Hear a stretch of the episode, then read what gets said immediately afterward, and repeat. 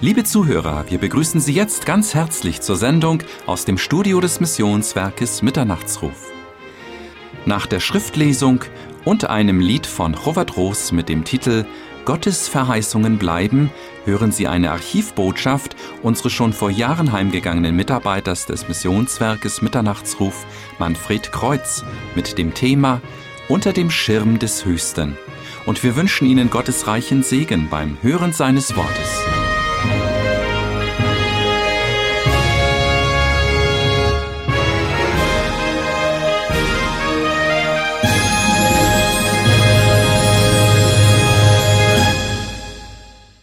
Unter dem Schirm des Höchsten. Wir wollen heute unter anderem auch die Botschaft des Propheten Jesaja zu Herzen nehmen. Und darum lesen wir eingangs diese sechs Verse aus Jesaja 12. Ich lese nach der Elberfelder Bibelübersetzung, da heißt es, und an jenem Tag wirst du sagen, ich preise dich, Herr. Ja, du hast mir gezürnt aber möge dein Zorn sich nun wenden, dass du mich tröstest. Siehe, Gott ist mein Heil, ich bin voller Vertrauen und fürchte mich nicht, denn ja, der Herr ist meine Stärke und er ist mein Loblied und er ist mir zum Heil geworden. Und mit Freuden werdet ihr Wasser schöpfen aus den Quellen des Heils, und werdet an jenem Tage sprechen, preist den Herrn, ruft seinen Namen aus, macht unter den Völkern seine Taten bekannt, verkündigt, dass sein Name so hoch erhaben ist, Lob singet dem Herrn, den Herrlichen, denn Herrliches hat er getan, das soll auf der ganzen Erde bekannt werden. Darum jauchze und juble, Bewohnerin von Zion, denn groß ist in deiner Mitte der Heilige Israels. Amen.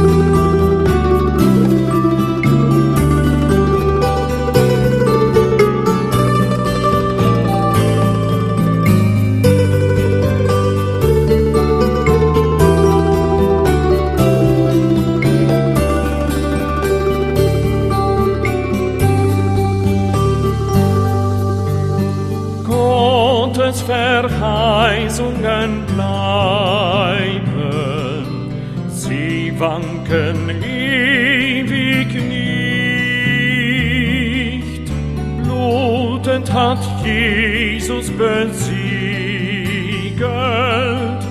was er im Wort verspricht. Himmel und Erd mag brennen, Berg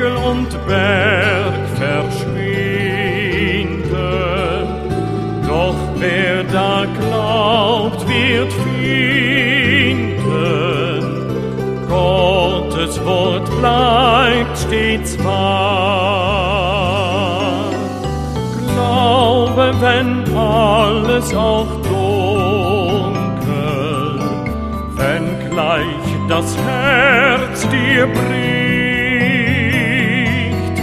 nur ein paar Stunden es währet, dann strahlt das Sonnenlicht.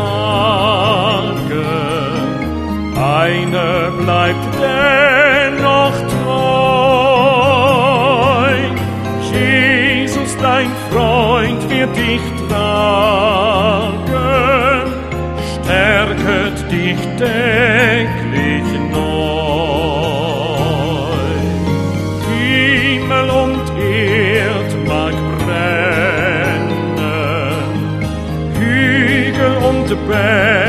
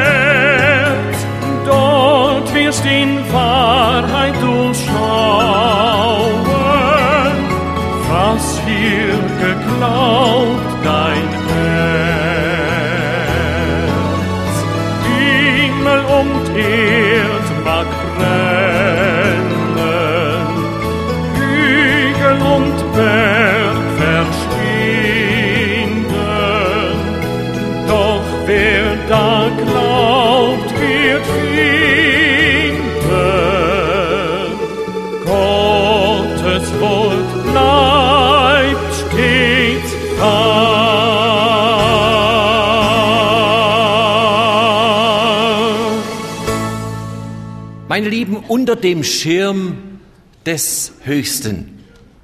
Diese Aussage finden wir einmal in Psalm 91, Vers 1 und zum anderen aber auch versteckt und doch hervorleuchtend in diesem großen Buch des Propheten Jesaja im Alten Testament.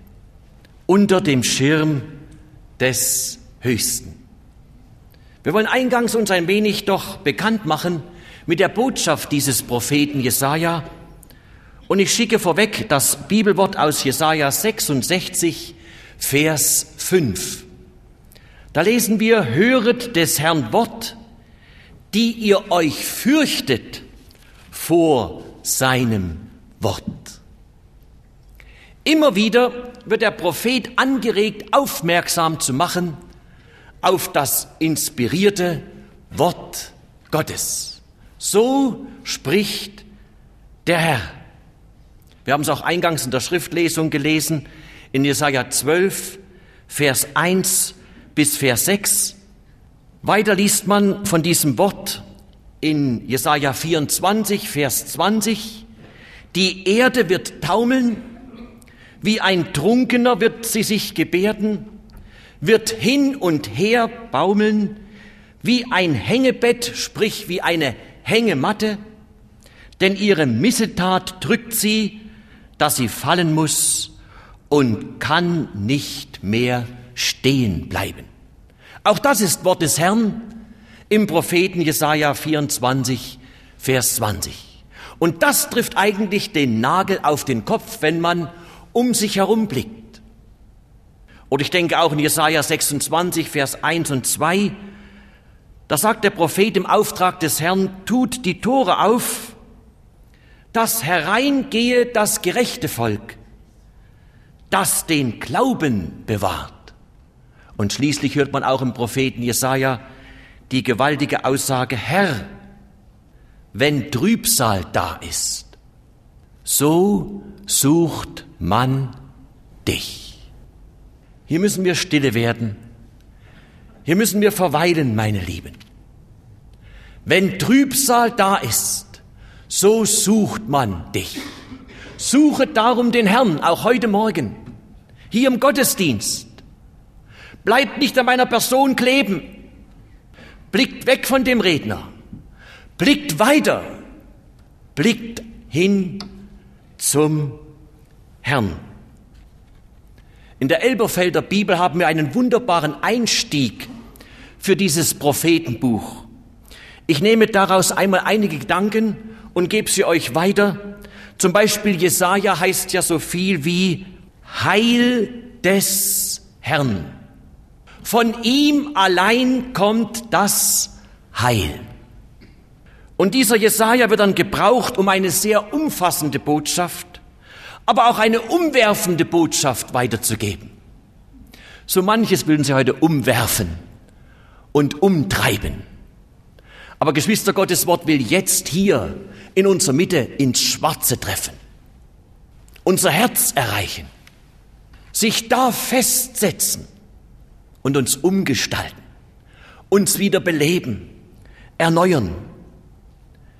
Und gerade die Themen, über die Jesaja berichten muss, die gehen vom Schöpfungsbericht hinaus bis über die Nationen, bis schlussendlich auch ein tausendjähriges Friedensreich anbricht.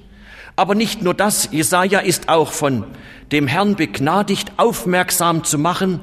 Und da gibt er Voraussagen über Israel, er gibt Voraussagen über Juda, auch die Nationen werden erwähnt, er erwähnt die Geburt Jesu Christi, er erwähnt seine Gottheit, er macht aufmerksam auf das Amt Jesu Christi, er berichtet auch von dem Sterben, von dem Tod des Herrn, wenn ich nur an Jesaja 53 denke.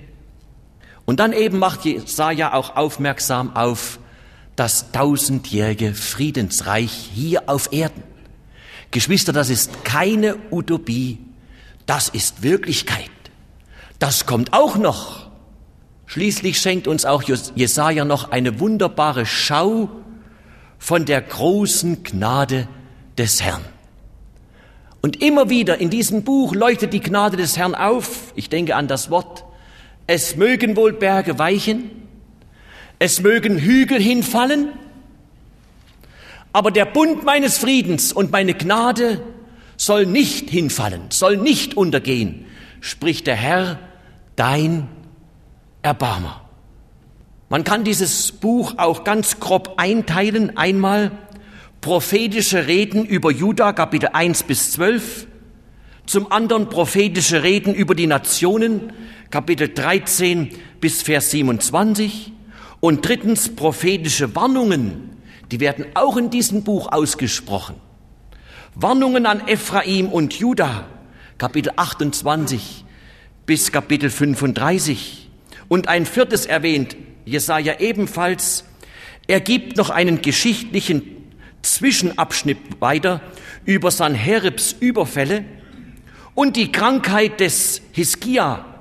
Und weiter erwähnt er auch die Größe und die Erhabenheit unseres Gottes in Kapitel 40 bis Kapitel 48. Und da kommen aus dem Staunen nicht heraus. Und er fasst das so zusammen, sein Rat ist wunderbar und er führt's herrlich hinaus. Weiter muss auch Jesaja aufmerksam machen auf den leitenden Knecht des Herrn und abschließend kommen nochmal Ermahnungen und Prophezeiungen in Kapitel 58 bis Kapitel 66. Ich möchte euch nur mal ein wenig lustig machen, dieses Bibelbuch speziell wieder hervorzuholen und die Botschaft dieses Propheten in sich kindlich gläubig aufzunehmen. Und darum lest für den nächsten Sonntag die Kapitel 6 bis 12, wo wir dann reden werden über berufen mit heiligem Ruf. Unter dem Schirm des Höchsten. Meine lieben, Jesaja, der lebt in einer ganz besonders bewegten Zeit. Wir können sie in mancher Beziehung auch mit unseren Tagen vergleichen. Es war eine Zeit des Umbruchs. Habt ihr sie nicht in der Schweiz auch? Haben wir sie nicht auch in Deutschland? In ganz Europa? Auf der ganzen Welt? Eine Zeit des Umbruchs ist angebrochen. Und unser kleines Leben wird da oft mitgerissen, mit hineinmanövriert, ob wir wollen oder nicht. Jesaja 1, Vers 1 blickt man kurz hinein in die Zeit, wo der Prophet Jesaja lebte, wo er sein Amt aufnahm. Es war im Todesjahr des Usia, ein großer König in Juda, in Israel. Im Jahre 760 vor Christus spielte sich sein Auftreten unter anderem ab. Wie sah es zur Zeit Jesajas in der Welt aus? Meine Lieben, der Gedanke der Weltherrschaft war in den Völkern schon damals zur Zeit Jesajas aufgeblitzt. Und ein dumpfes Grollen in der Welt kündigte sich an und große Ereignisse wurden auch eingeläutet. Und das wiederholt sich nun am Ende der Gnadenfrist. Das Königreich Assyrien, ich kann der Zeit halber nicht näher darauf eingehen, aber das Königreich Assyrien spielte zur Zeit Jesajas eine große Rolle. Dort die Stadt Ninive, am Tigris gelegen, war die erste Macht, die zum Angriff aufsprang. Assyrien brauchte Lebensraum. Ich will mal ein klein wenig politisch werden. Und dieses Land und dieses Volk mit seiner Regierung drängte zum Mittelmeer. Ist das nicht aktuell? Denk mal an Mazedonien. Denk mal an Griechenland. Denk mal an das Ex-Jugoslawien. Der Mittelmeerraum spielt auch wieder eine große Rolle. Uns war es mal vergönnt 1970 im Oktober mit der Nili. Die Ewigkeit Israels kann nicht lügen, ein Passagierdampfer Israels da fuhren wir von Genua nach Haifa. Vielleicht waren einige von euch noch dabei damals. Der Rumpf der Nili war bumsvoll mit Menschen. Sogar der Chor war damals noch mit.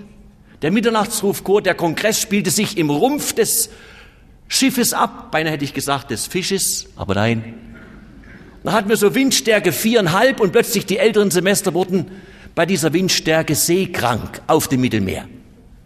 Die kamen gar nicht mehr in ihre Kabinen runter, die konnten dann nur noch laufen, die Fische füttern. Heute geht das viel einfacher. Ohne seekrank zu werden, steigt man hier in Kloten ins Flugzeug und fliegt gut drei Stunden nach Tel Aviv und hat dort wesentlich mehr Zeit, um Volk und Land kennenzulernen. Aber damals 70 hatte ich die Möglichkeit, das Mittelmeer ein wenig und auch diese Anrainerstaaten ums Mittelmeer herum zu betrachten, die Sonnenaufgänge zu erleben. Aber das nur nebenbei. Assyrien brauchte Lebensraum und drängte zum Mittelmeer, während der Prophet Jesaja sein Amt ausübte. Und schon damals war das Mittelmeer der Schlüssel, der Schlüssel irgendwie auch mit zur Weltherrschaft. Und dadurch kamen dann die übrigen Länder am Mittelmeer in eine besondere Gefahrenzone. Hat die Schweiz auch Gefahrenzonen? Ich glaube doch. Deutschland, alle, die Israel lieb haben, leben irgendwie in einer Gefahrenzone. Syrien, Israel, Juda, das waren auch Länder am Mittelmeer. Assyrien überrannte in schnellem Blitzkrieg Syrien und Israel und deportierte seine Bewohner in die Gefangenschaft. Und das kleine Land Juda wurde unter dem König Hiskia zweimal von den Assyrern schwer angegriffen, aber beide Male, ihr Lieben, in ganz eigenartiger Weise gerettet durch ein direktes Eingreifen des Herrn. Wenn die Not am größten ist Gottes Hilfe am nächsten.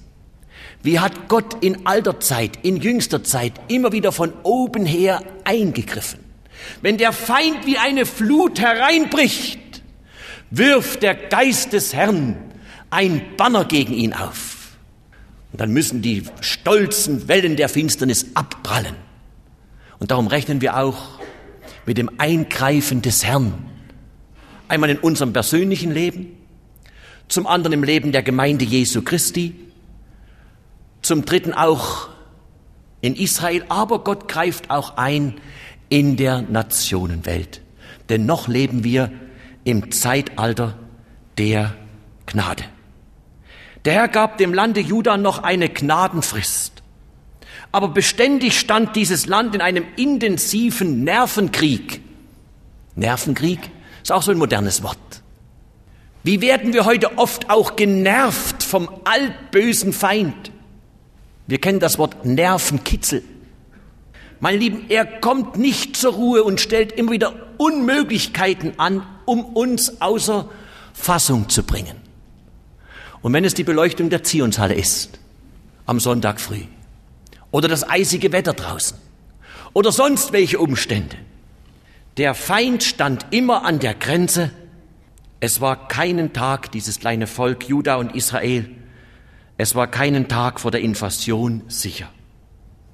Aber die Rettung Judas, die steht allein bei Gott. Vergesst das nicht. Trotz allen Spekulationen, trotz allen Friedensbemühungen, trotz dieser und jener Konferenz.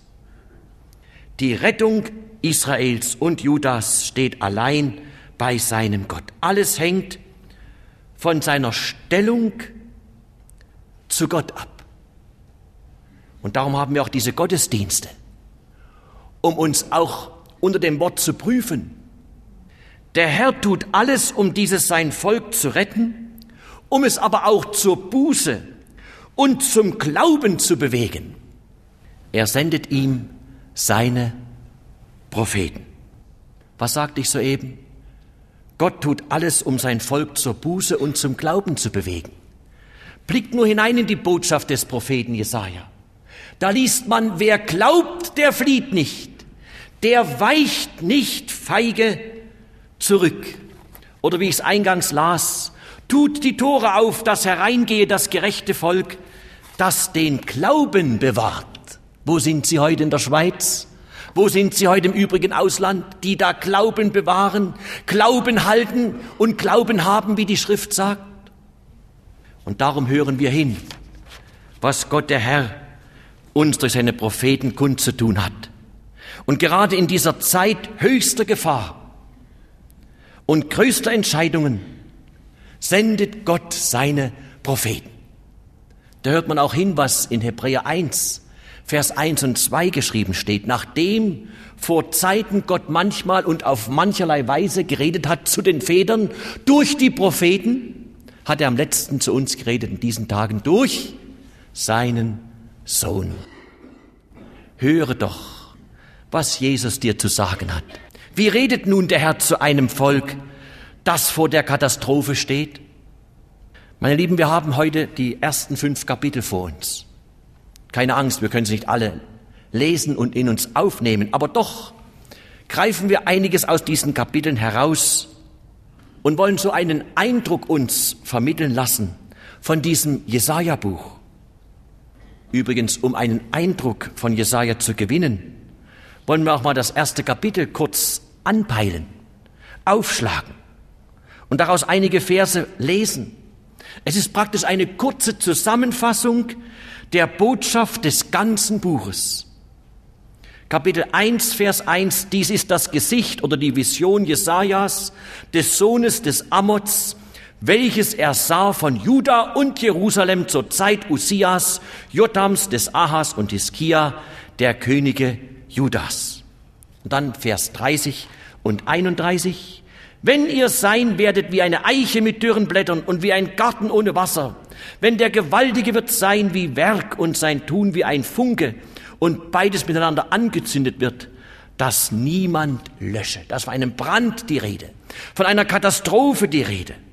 Höret des Herrn Wort. Wie wird uns nun bezeugt, dass wir es tatsächlich mit dem Wort des Herrn zu tun haben im Jesaja-Buch?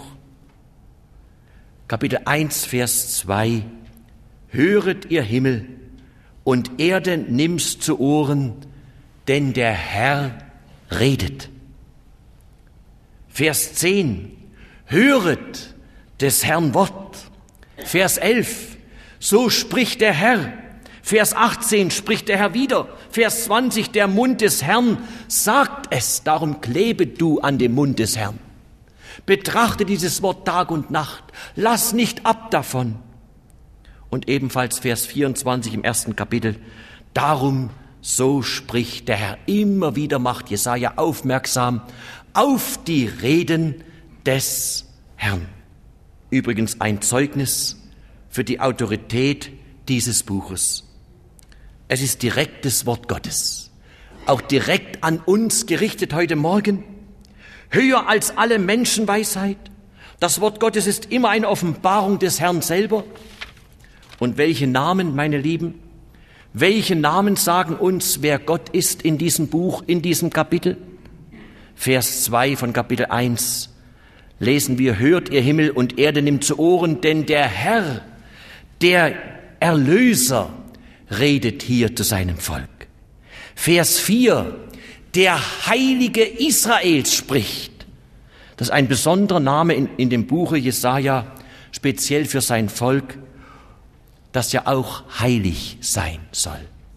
Und Vers 24, der Herr Zebaoth, der Herr der Heerscharen, der oberste Kriegsherr ist hier an der Arbeit und spricht.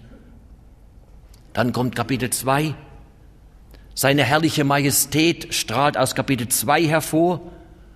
Ganz kurz gestreift, in diesem zweiten Kapitel erkennen wir dann den Herrscher der Welt, den Heiligen, aber auch den Heiland. Das ist bedeutsam für uns. Und wie wird uns nun der Zustand des Volkes Juda in diesem Buch beschrieben und geschildert? Und da müssen wir sorgfältig einmal auf diese Bilder achten, die der Prophet hier weitergeben muss und fragen mit dem kleinen Wörtchen, wie? Wie wird der Zustand des Volkes Israels, des winzigen Volkes Juda geschildert? Der Herr redet und er schildert den Zustand seines Volkes, ebenfalls Kapitel 1, Vers 3, wie ein Ochse, der seinen Herrn kennt und wie ein Esel die Krippe seines Herrn kennt. Das sind Bilder. Und mit dieser Bildersprache muss nun der Prophet ans Werk gehen. Der Herr redet, Vers 3, ein Ochse, ein Esel kennt die Krippe, die Futterkrippe seines Herrn. Vers 5 bis 6 beschreibt er den Zustand des Volkes. Sie sind alle krank, eine Eiderbeule an der anderen. Vers 8. Wie ein Häuslein im Weinberg ist mein Volk, wie eine Nachthütte. Vers 9. Wie Sodom und Gomorra. Vers 3. Sie sind von mir abgefallen.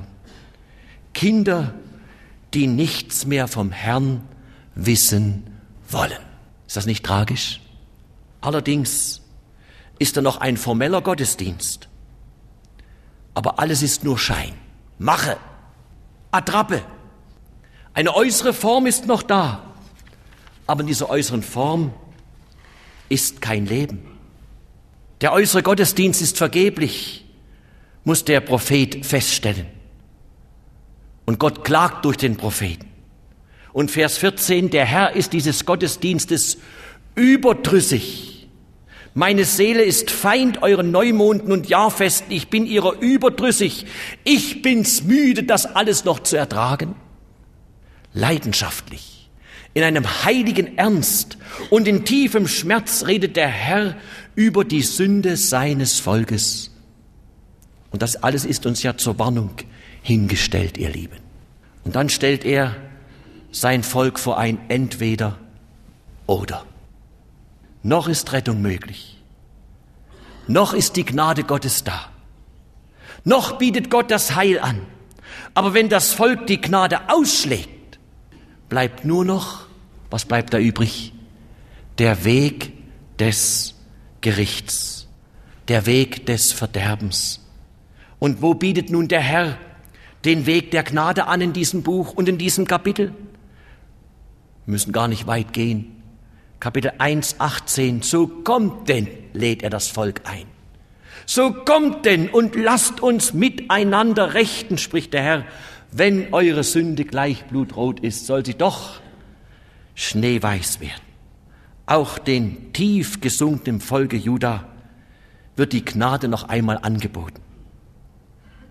Und im Neuen Testament höre ich dann Paulus sagen, in Römer 5, wo die Sünde mächtig zugeschlagen hat, mächtig überhand genommen hat, ist die Gnade des Herrn doch viel, viel mächtiger. Das ist ein Wort für jeden von uns, der seine Sünde blutrot sieht. Ich habe mir hier aufgeschrieben, siehst du rot, wenn du an deine Sünden denkst? Denke mal über diesen Satz nach. Schämt es dich noch? wenn du gefehlt hast? Läufst du rot an? Bist du innerlich aufgewühlt? Nun, wenn das Volk diesen Weg nicht geht,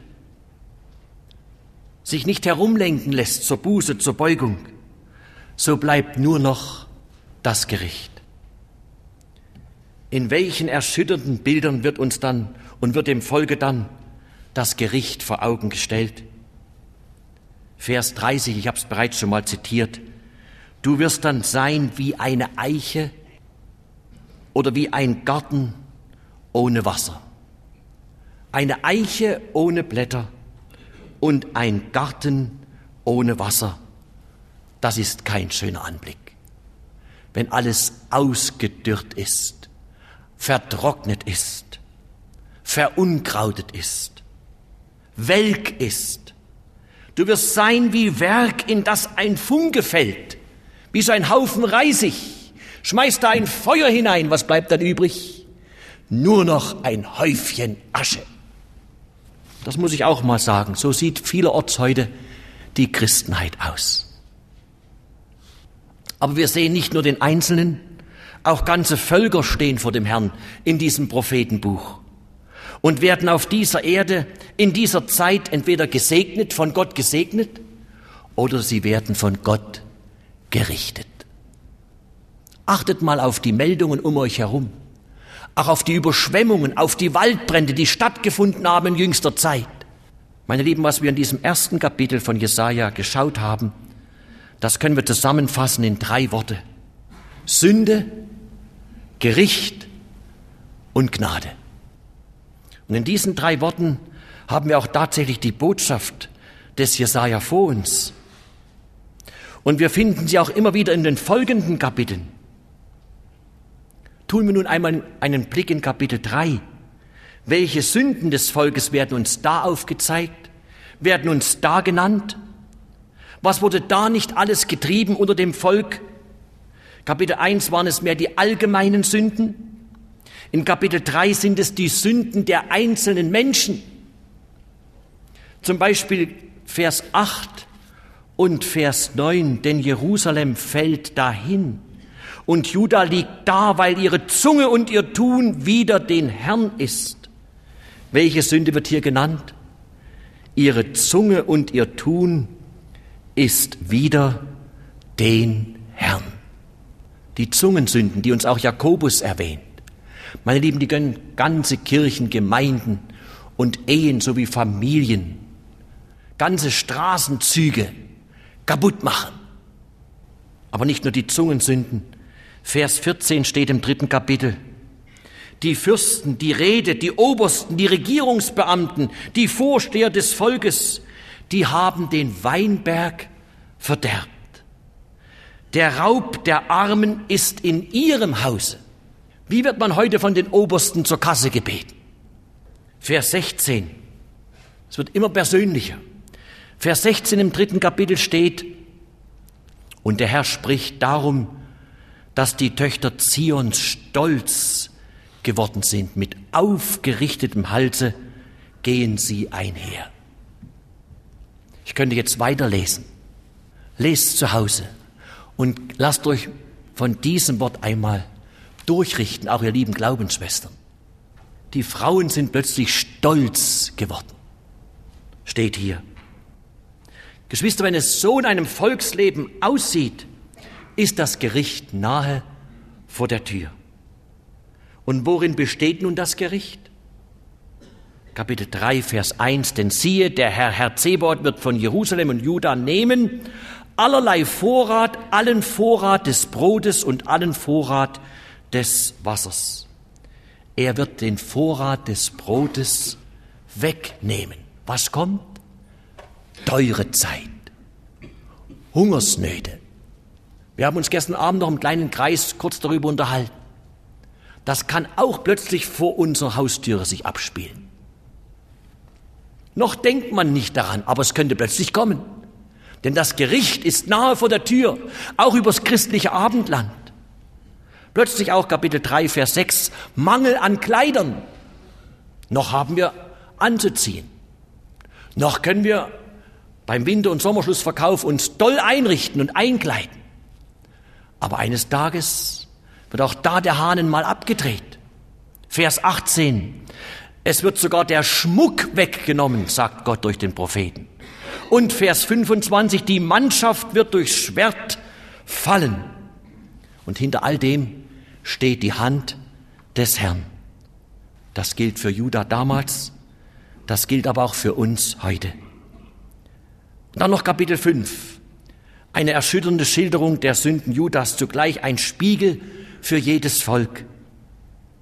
Der Herr sieht die Sünde eines jeden Volkes einer jeden Nation und richtet sie. Welche Volkssünden werden dann in Kapitel 5 erwähnt? Beachte einmal Vers 8 von Kapitel 5. Weh denen, die ein Haus an das andere reihen, die am Besitz kleben. Es gibt solche Typen. Schaffe, schaffe Häusle baue. Noch mehr dazu machen. Vers 11. Weh denen, die des Morgens früh auf sind, um hernach Wein zu saufen. Vers 18 und 19. Weh denen, die am Unrecht ziehen und mit Stricken der Lüge umgehen. Da steht auch in Jesaja Kapitel 5. Vers 20. Weh denen, die Böses gut und Gutes böse heißen. Und weh denen, Vers 21, die bei sich selbst weise sind. Das sind die Volkssünden um uns herum. Nicht nur damals zur Zeit Jesajas, auch heute aktuell. Ein Abgrund der Sünde tut sich auf. Ein Volk abgefallen vom Herrn. Und es sind Sünden, die uns nicht fremd sind. Wehe, die Katastrophe ist nahe. Und wir verstehen, dass der Herr die Sünden seines Volks nicht ungestraft hingehen lassen kann. Er hat gerade diesem Volk so viel Liebe und auch so viel Gnade geschenkt. Dieses Volk hat auch seine Liebe mit Füßen getreten. Und darum muss er sie dem Gericht preisgeben. Und dieses Gericht wird dann ergreifend geschildert in dem Lied von Weinberg, Kapitel 5, Vers 1 bis 7. Wohlan, ich will meinem Lieben singen ein Lied des Geliebten von seinem Weinberg. Er hatte einen Weinberg an einem fetten Ort, mein Geliebter, hatte ihn verzäunt, mit Steinhaufen verwahrt und edle Reben darin gesenkt, baute einen Turm darin, grub eine Kelter darein, wartete, dass er Trauben brächte, aber er brachte nur saure Trauben, Herlinge hervor. Gar nicht gut im Geschmack, nicht tauglich zur Weiterverarbeitung. Das ist das Bild in Kapitel 5, Vers 1 bis 7. Und was ist uns da besonders eindrücklich in diesem Lied, wo hier angestimmt wird? Vers 4, die Frage des Herrn. Was sollte man mehr tun, das ich nicht getan habe an meinem Weinberg? Er hatte alles aufgeboten. Er wartete auf Trauben. Aber er brachte dann doch nur dieser Weinberg saure Früchte hervor, Herlinge. Ob das die Klage des Herrn auch über unser Volk ist, über die Schweiz, über Deutschland, über Frankreich, über Österreich, über Holland, Geschwister, Gott hält sein Wort. Wir haben mit den Augen des Herrn die Sünde des Volkes Juda gesehen. Wir haben auch das Gericht geschaut. Wir haben den Schmerz des Herrn auch mitgefühlt irgendwie hier in diesen Kapiteln. Wir haben auch seine Tränen ein wenig gesehen zwischen den Zeilen, die er geweint hat. Wir haben sein Schluchzen gehört über die Sünden des Volkes. Ist nun alles aus mit diesem Volk? Überwältigend groß wird uns dann doch noch seine Gnade. Und da komme ich zum Schluss. Der Herr führt sein Volk durch die Tiefe des Gerichts, aber er hat auch ein herrliches Ziel. Er hat ein herrliches Ziel. Und das ist der Triumph der Gnade. Das muss Jesaja preisgeben, der ein Leben lebte unter dem Schirm des Höchsten. Es sollen wohl Berge weichen und Hügel hinfallen, aber meine Gnade soll bleiben. Gott hat ein herrliches Ziel mit Juda, mit Jerusalem. Er hat mit ihnen die höchsten Pläne. Er will sein Königreich auf Erden durch dieses Volk aufrichten. Und da denken wir noch an Kapitel 2, die Verse 1 bis 5. Es wird zur letzten Zeit der Berg da des Herrn Haus ist, feststehen, höher, denn alle Berge und über alle Hügel erhaben werden und werden alle Nationen dazulaufen und viele Völker hingehen und sagen, kommt, lasst uns auf den Berg des Herrn gehen, zum Hause des Gottes Jakobs, dass er uns lehre seine Wege und wir wandeln auf seinen Steigen und von Zion wird das Gesetz ausgehen und des Herrn Wort von Jerusalem. Hier muss plötzlich der Prophet aufmerksam machen auf das Königreich Jesu Christi. Wo? Auf Erden. Es wird kommen das messianische tausendjährige Reich. Bimalgo hat vor Jahren mal ein Buch geschrieben, das tausendjährige Reich eine Utopie? Fragezeichen. Nein, es ist Wirklichkeit. Jesaja sagt es uns und andere Geschichtsschreiber im Bibelbuch erwähnen es ebenfalls. Wie wird es in diesem Königreich aussehen? Vers 2, Juda und Jerusalem wird dann der Mittelpunkt sein. Und alle Nationen eilen dorthin. Das werden dann noch mehr als 650 sein. Eine große Masse wird sich aufmachen, um dieses Friedensreich zu bewundern. Und von dort geht dann auch das Wort Gottes aus. Und Vers 4, Jesaja 2, dann wird der Herr richten unter den Völkern und strafen viele Völker. Und da werden sie ihre Schwerter zu Flugscharen und ihre Spieße zu Sicheln machen. Denn es wird kein Volk mehr wieder das andere ein Schwert aufheben und werden hinfort nicht mehr kriegen lernen. Der Krieg ist dann aus. Weltfriede ist dann wirklich da. Das ist zwar mehr der äußere Rahmen des messianischen Reiches, der hier uns aufgezeigt wird. Aber es wird auch in diesem Kapitel von einem inneren Frieden berichtet und geschildert. Dieses Friedensreich, dieses messianische Reich wird anders sein als der sündige Zustand, den wir heute Morgen vorweg sahen. Kapitel 4, Vers 1 bis 5. In der Zeit wird des Herrn Zweig lieb und wert sein während dieses Friedensreichs. Und die Frucht der Erde wird herrlich und schön bei denen, die erhalten werden in Israel. Und wer da wird übrig sein zu ziehen und übrig bleiben wird zu Jerusalem, der wird heilig heißen.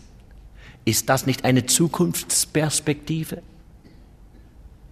Und dann wird der Herr den Unflat der Töchter Zions waschen und der Herr wird schaffen über alle Wohnungen, Vers 5 des Berges Zion, und wo man versammelt ist, Wolke und Rauch des Tages und Feuerglanz, der da brenne, des Nachts, denn es wird ein Schirm sein über alles, was herrlich ist. Da habe ich mein Thema. Unter dem Schirm des Höchsten. Ganz versteckt, ganz im Verborgenen. Leuchtet es hier hervor in Kapitel 4 des Jesaja-Buchs. Wie wird nun Juda und alle Welt erneuert werden? Meine Lieben, der Herr steht in Kapitel 4, der Herr wird die Sünde abwaschen. Durch den Geist wird er richten und reinigen. Und das möge auch heute Morgen hier geschehen. Darum haben wir als Brüder den Herrn angefleht vor diesem Gottesdienst, dass er reinigend und heilend, rettend und erlösend durch unsere Reihen geht. Er wird richten mit Gerechtigkeit und auf dieser Erde wird er walten und regieren, wo so viel Ungerechtigkeit war, wird plötzlich der Thron des wahren Melchisedeks, des Königs der Gerechtigkeit und des Friedens sein. Und dann wird auch die Bitte des Vaterunsers vollständig erfüllt sein. Welche Bitte? Dein Reich komme, dein Wille geschehe, im Himmel und auf Erden. Das ist ein Ausblick, Geschwister. Das ist kein Strohhalm, das ist Realität. Und dann wird auch die Bitte des Vaters unters eben vollständig sein. Und das Wort der Offenbarung wird Wirklichkeit sein, wie es geschrieben steht in Offenbarung 11, 15. Nun sind die Reiche der Welt unseres Herrn und seines Christus geworden. Nicht der Feind hat das letzte Wort. Gott spricht das letzte Wort. Und wir sind nun auf dem Weg zu diesem Ziel. Und er, der einst als Herrscher dieser Erde erscheinen wird, ist schon heute Herr über allem. Wenn zwar oft auch sehr verborgen, aber doch ist er Herr über allem, unser Heiland, unser König, unser Gott, unser Vater. Wie stehst du nun zu diesem Herrscher Jesus Christus? Ist er Herrscher in dem Königreich, das er heute einnehmen möchte? Herrscher in deinem Herzen, auch Herrscher in deinem Leben? Das Wort aus seinem Munde, das Jesaja verkündigt, ist auch eine persönliche Botschaft an dich, auch an mich. Kapitel 1, 18, ich wiederhole mich da nochmal. Kommt, sagt dort der Herr, lasst uns rechten miteinander, wenn deine Sünde blutrot ist, schneeweiß soll sie werden. Darum betrachte draußen mal die Landschaft und denke über dieses Wort nochmal nach. In wenigen Tagen, wenn es nicht weiter schneit, wird der Schnee schmutzig aussehen. Aber Jesu Christi Blut wäscht rein, macht weißer den Schnee. Kommt, lasst uns rechten miteinander. Wenn eure Sünde blutrot ist, schneeweiß soll sie werden. Und wir haben nun den Schmerz des Herrn über ein verlorenes Volk gesehen. Ebenso tief aber auch den Schmerz über einen verlorenen Sohn, über eine irregegangene Tochter. Der Herrscher über Himmel und Erde sucht nun dich. Gib ihm, was ihm gehört. Gib ihm jetzt dein Leben. Dann erfährst du die heilsame Gnade, und zwar unter der Schirmherrschaft des großen Gottes. Und so schließe ich, unter dem Schirm des Höchsten, Geschwister will ich noch persönlich werden, werden die müden Hände wieder gestärkt. Unter dem Schirm des Höchsten werden verzagte Herzen ermutigt.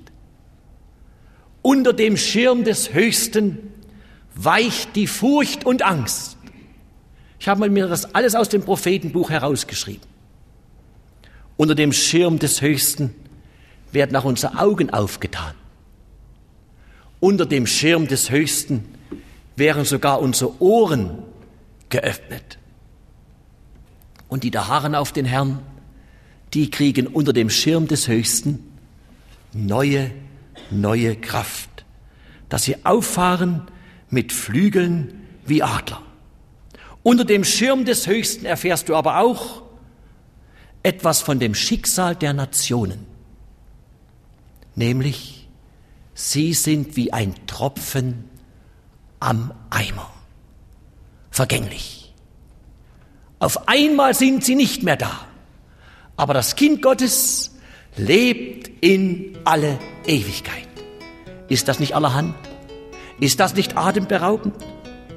Unter dem Schirm des Höchsten, da denke ich an Jesaja 42, 3, wird sogar das zerstoßene Rohr nicht zerbrechen und wird der glimmende Docht nicht auslöschen. Darum, komm, suche Jesum und sein Licht, denn alles andere hilft dir nicht.